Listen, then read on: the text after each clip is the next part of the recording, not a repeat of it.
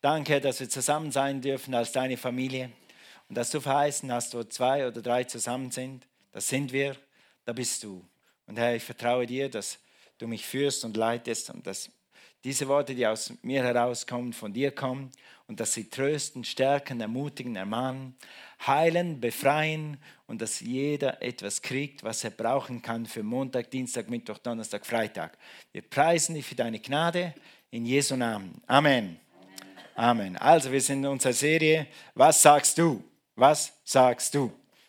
Gut, wir haben gesagt, Jesus hat für uns am Kreuz alles schon erledigt. Er hat uns frei gemacht, er hat uns erlöst, er hat uns freigekauft, er hat uns zu Siegern gemacht.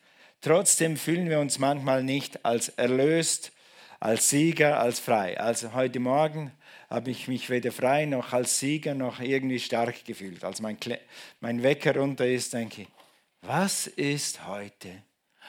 Ah, ich habe wirklich eine Weile gebraucht, bis ich auf Touren gekommen bin eine Dusche und einen Kaffee gebraucht. Dann habe ich immer noch was gebraucht, bis ich wirklich auf Touren gekommen bin.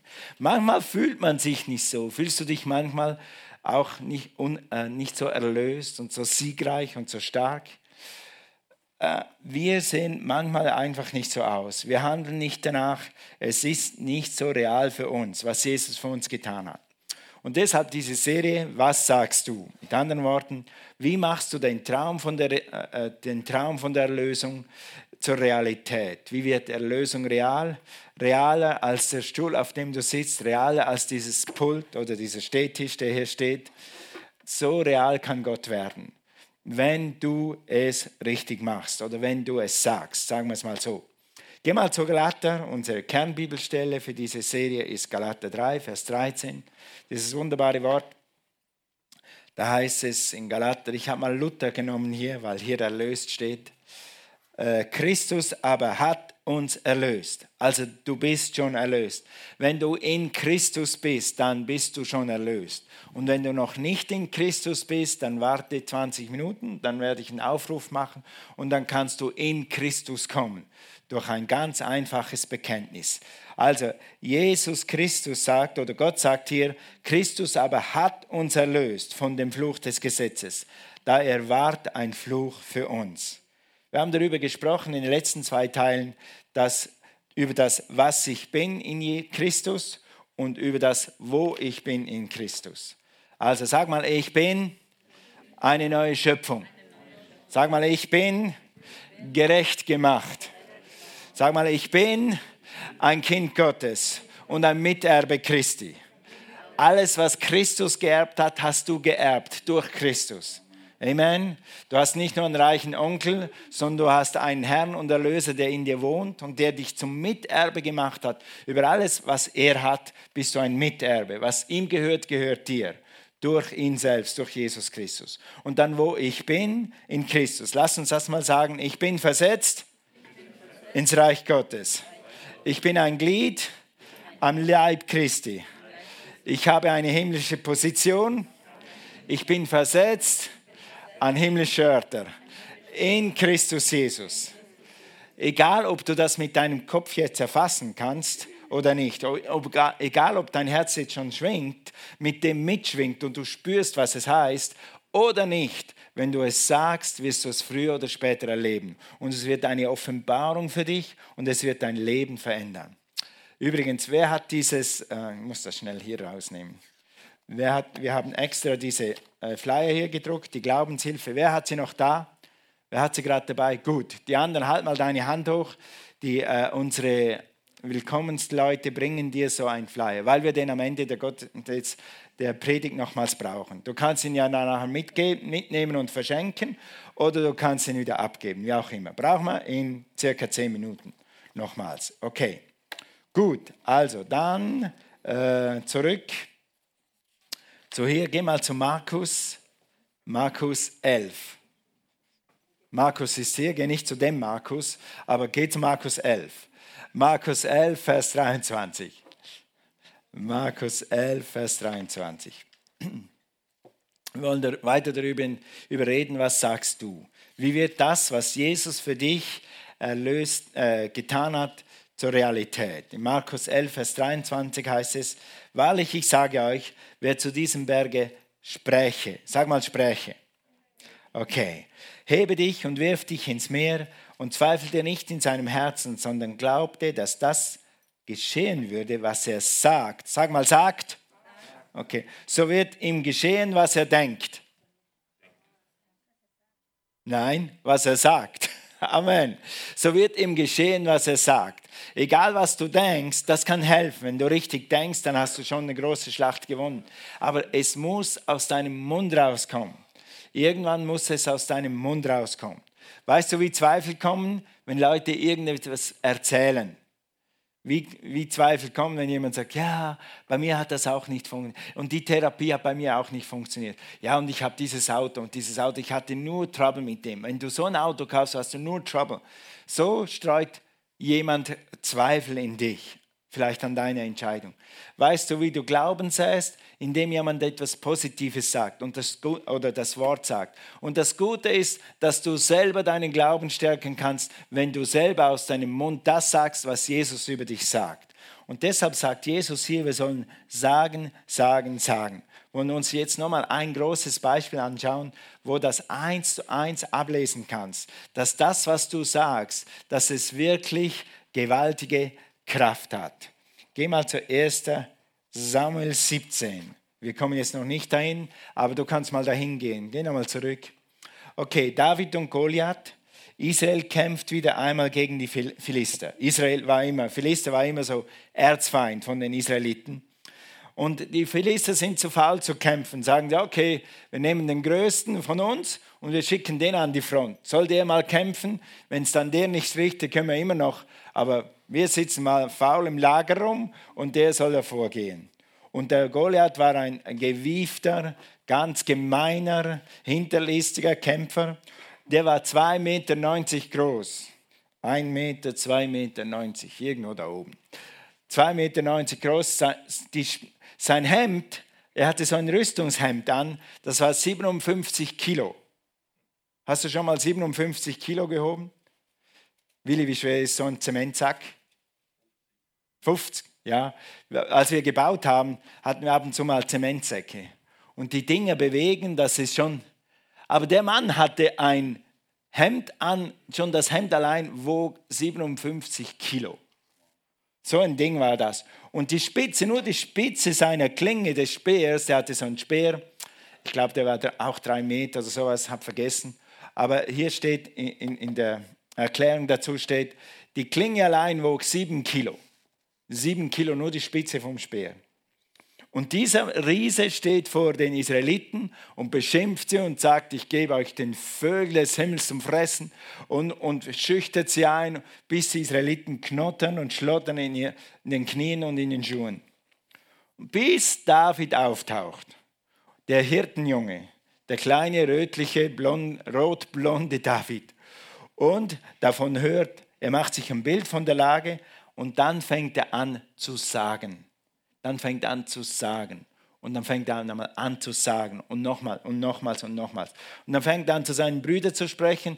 Die sagen ihm, du lumpiger Bruder, was willst du hier? Du, willst ja nur, du bist nur, äh, äh, wie sagt man dem, die Leute, die, die zuschauen, ein Unfall ist. Ja, genau, danke. Du bist ja nur schaulustig. Was machst du? Geh zu deinen Schafen, geh zu deinen Ziegen. Und, und er sagt, und ich habe einen Gott. Und ich habe einen Gott. Und mit Gott kann ich. Und dann sagt er das zum ganzen Heer. Mit Gott kann ich. Und dann sagt er zum König, sogar er wird für den König, vor den König geladen, dieser unbedeutende Hirtenjunge. David wird vor den König geladen. Und sogar vor dem König sagt er. Und jetzt können wir mal einblenden, 1 Samuel 17, Vers 32. Und David, was, was steht da? Sprach. Sprach zu Saul, es entfalle keinem Menschen das Herz um seinetwillen. Dein Knecht wird hingehen und mit diesem Philister kämpfen. Vers 34. Und David sprach zu Saul.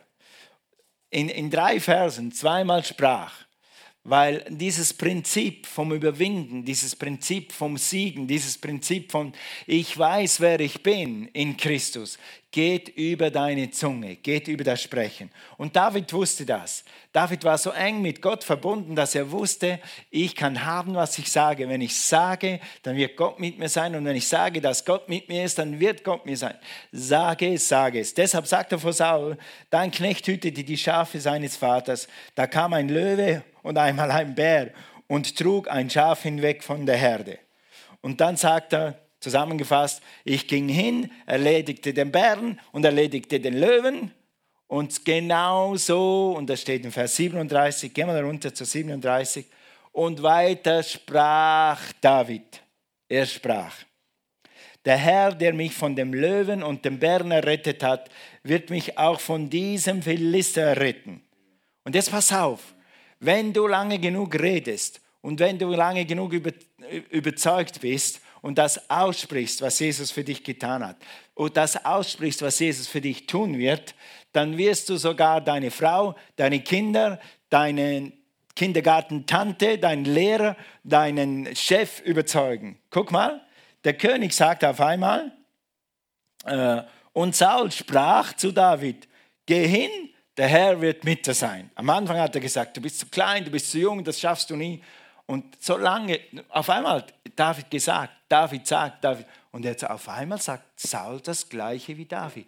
Der Herr wird mit dir sein. Was sagst du?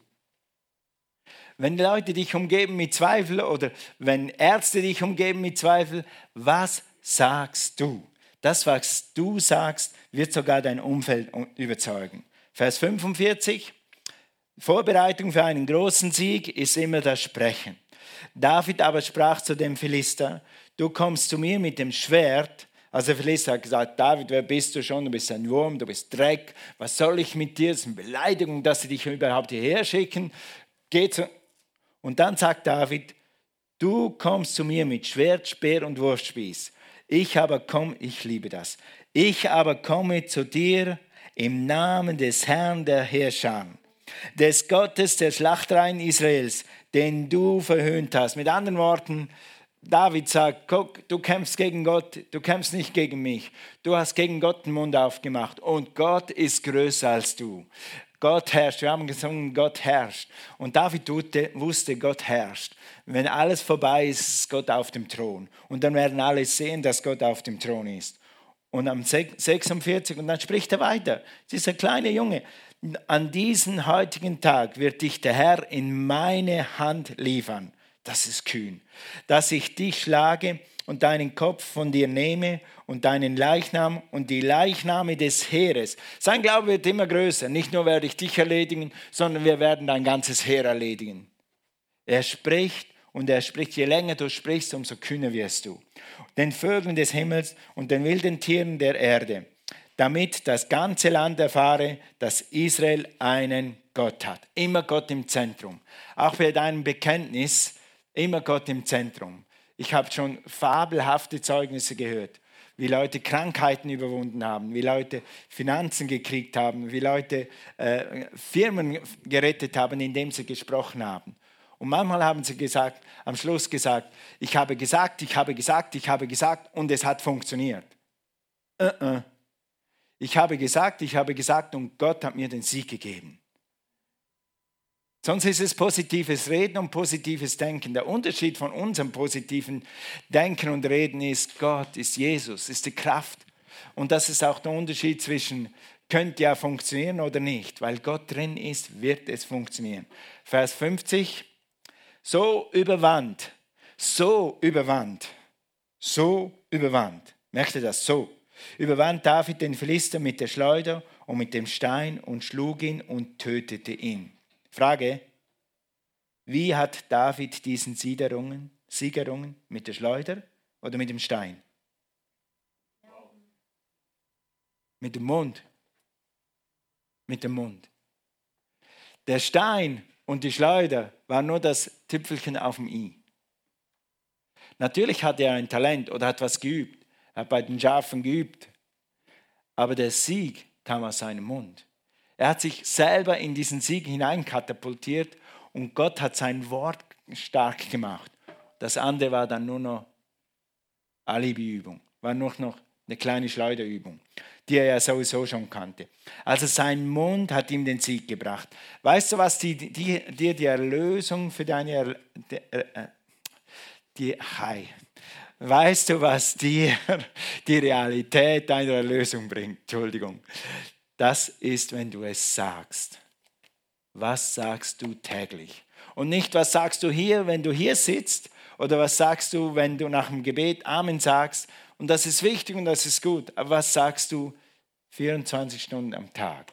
Ich weiß, dass wir nicht 24 Stunden am Tag reden. Aber was sagst du am Montag, was sagst du am Dienstag, was sagst du am Mittwoch? Ach, diese Arbeit, ach, ich hasse meinen Job, ach, ich kann nicht mehr, ich will nicht mehr, bin ich endlich irgendwann pensioniert? Was sagst du? Es geht darum, was du sagst. Wenn du es sagst, du wirst haben, was du sagst. So sage es und sage das, was Gott sagt über dich und sage es täglich. Wir wollen heute jetzt zu diesem Kapitel kommen, wenn man dem Kapitel sagen kann. Hier in eurem Flyer ist es drin. Äh, mach mal auf.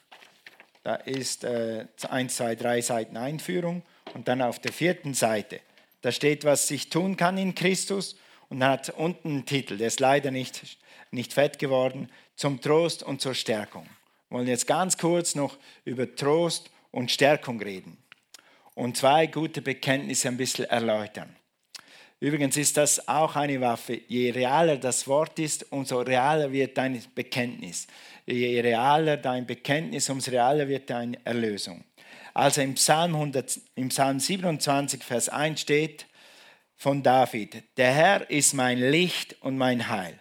Siehst du, David hatte so eine Beziehung zu Gott und die kommt, wenn man Gemeinschaft hat mit Gott, die kommt, wenn man in den Gottesdienst kommt und mit anderen Leuten zusammenkommt. Kommt so eine Beziehung und dann weißt du, der Herr ist mein Licht und mein Heil. Vor wem sollte mir fürchten? Der Herr ist meines Lebens Kraft. Vor wem sollte mir grauen?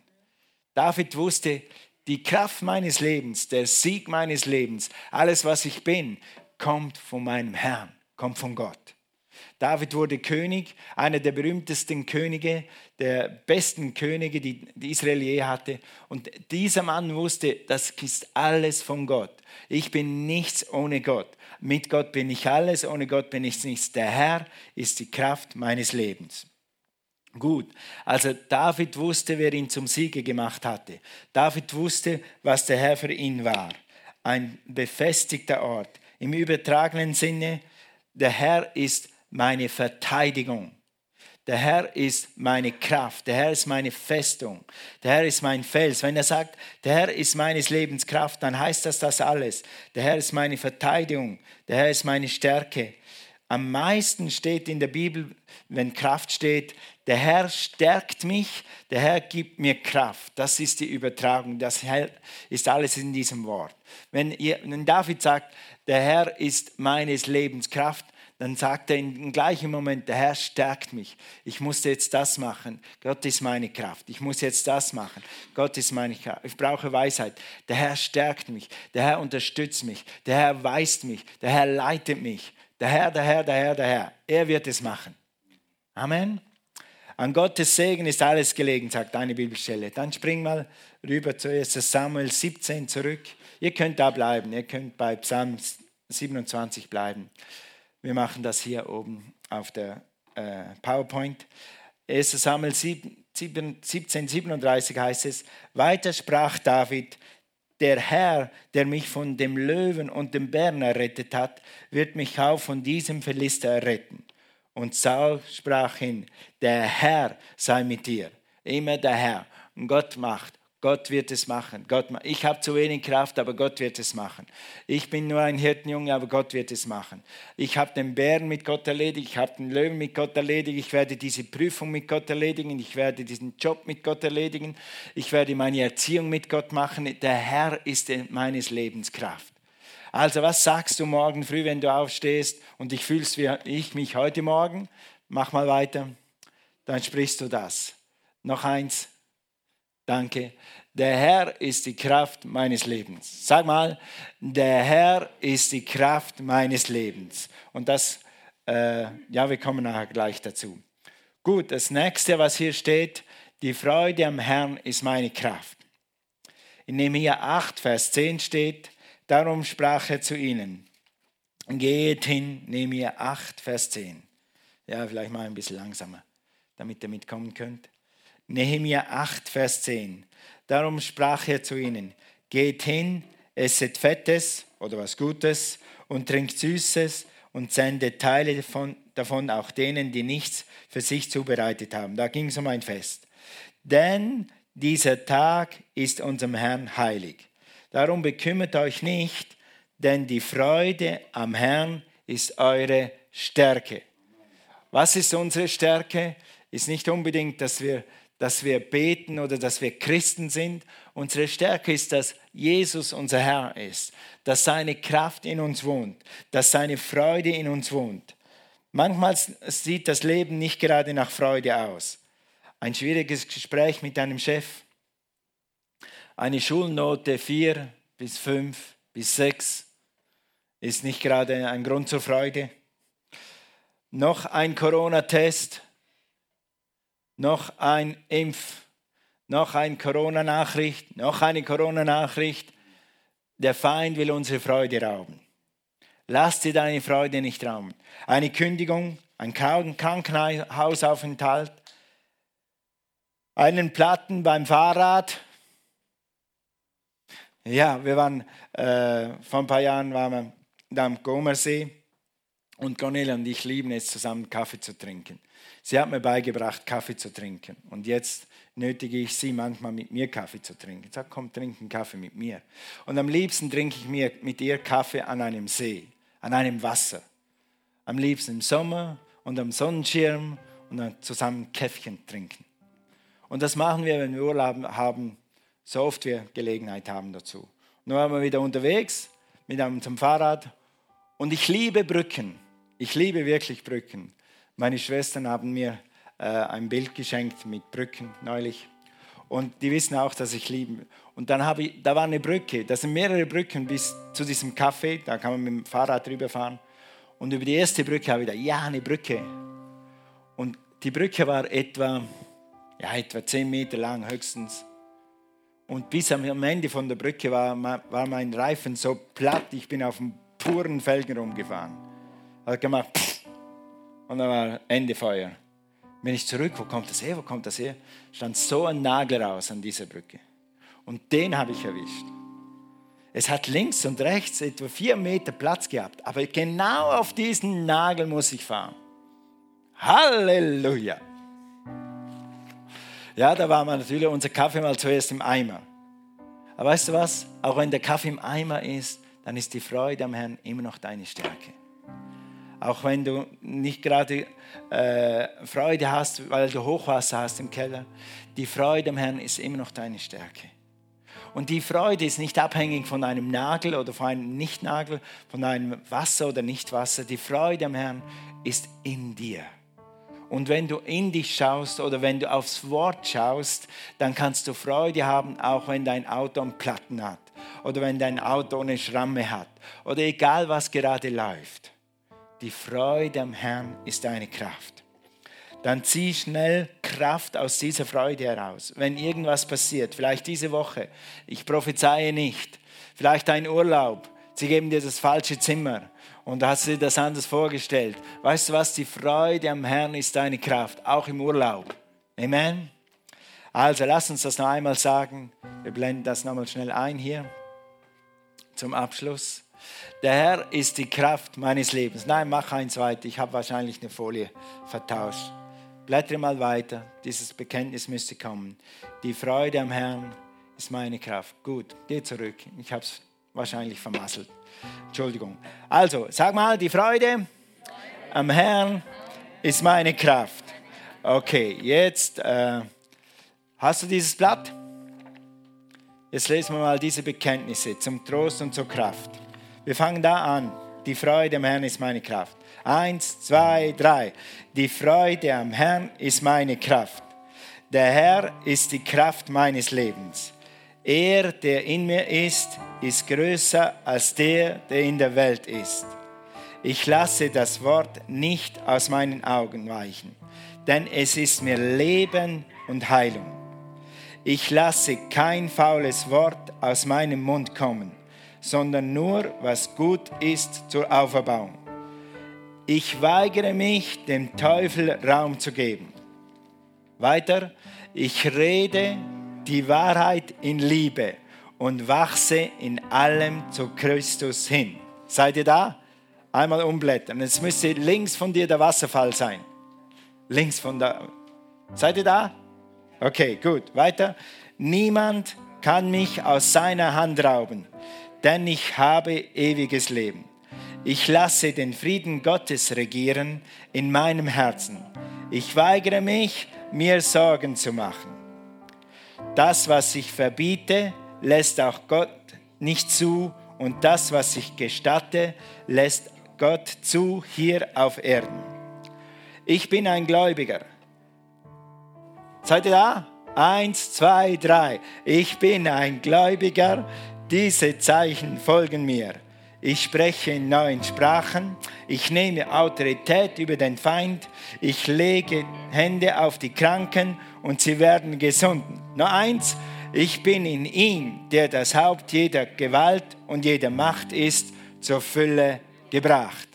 Amen. Amen. Nimm das mit in den Urlaub, nimm das mit in die nächste Woche und nimm dir einen Abschnitt vor und sprich einen Abschnitt jeden Tag, täglich. Und du wirst merken, dass das, was Jesus für dich getan hat, auf einmal Realität wird. Amen. Amen. Lass uns aufstehen. Halleluja. Thank you, Jesus. Was wir gerade gelernt haben, ist, alles, was wir haben in Christus oder alles, was wir haben, wenn wir zu Christus gehören. Und wie gehört man zu Christus? Und wie wird man, kommt man in Christus? Wie werden diese Dinge äh, Erbe für uns? Indem man einfach Jesus als Herrn und Erlöser annimmt. Indem man einfach ein Bekenntnis seiner Herrschaft anfängt in Römer 10, Vers 9 heißt es, denn wenn du mit deinem Munde Jesus als den Herrn bekennst, schon wieder bekennst, und in deinem Herzen glaubst, dass Gott ihn von den Toten auferweckt hat, so wirst du gerettet. Lass uns das tun. Halleluja. Das macht man ganz einfach. Man kann durch ein Gebet einfach sagen, Jesus, ich glaube an dich. Und man kann durch ein Gebet sagen, Jesus, sei mein Herr. Jesus, komm in mein Herz. Und wenn du das tust, dann wird Jesus der Herr deines Lebens und dann wird Jesus die Kraft deines Lebens, dann wird Jesus die Freude deines Lebens und dann wird der, der in dir ist, Jesus, größer als alle Probleme, die da draußen sind. Dann wirst du zum Sieger und zum Überwinder. Halleluja. Wenn du heute Morgen das erste Mal hier bist oder das zweite Mal und du kennst Jesus nicht persönlich, dann lade ich dich ein, dieses Gebet jetzt mit uns zu sprechen. Das, was hier an der, an, am Screen ist, wenn du zu Hause bist und du bist noch kein Kind Gottes, du hast noch nie eine Entscheidung für Jesus getroffen, dann bete zu Hause da im Wohnzimmer, im Schlafzimmer, egal wo du bist, wenn du draußen bist im Wald, sprich dieses Gebet mit uns und mach bewusst deine Lebensübergabe an Jesus Christus. Du wirst es nie bereuen. Lass uns das zusammen tun, die Gemeinde hilft uns. Jesus, ich danke dir, dass du für mich zur Vergebung meiner Sünden am Kreuz gestorben bist. Ich glaube, dass du von den Toten auferstanden bist. Ich nehme dich heute als mein Erlöser an und bekenne, Jesus, du bist mein Herr. Ich danke dir für mein neues Leben. Amen. Amen. Wenn du dieses Gebet gesprochen hast, hier im Saal, zu Hause, in der Kamera, dann bist du jetzt ein Kind Gottes. Dann bist du jetzt in Christus. Dann gehört alles, was hier drin steht, gehört dir. Du bist ein Erbe und ein Miterbe Christi. Herzliche Gratulation. Amen. Preis dem Herrn. Gut, dann dürft ihr euch setzen. Dann fallen wir zusammen.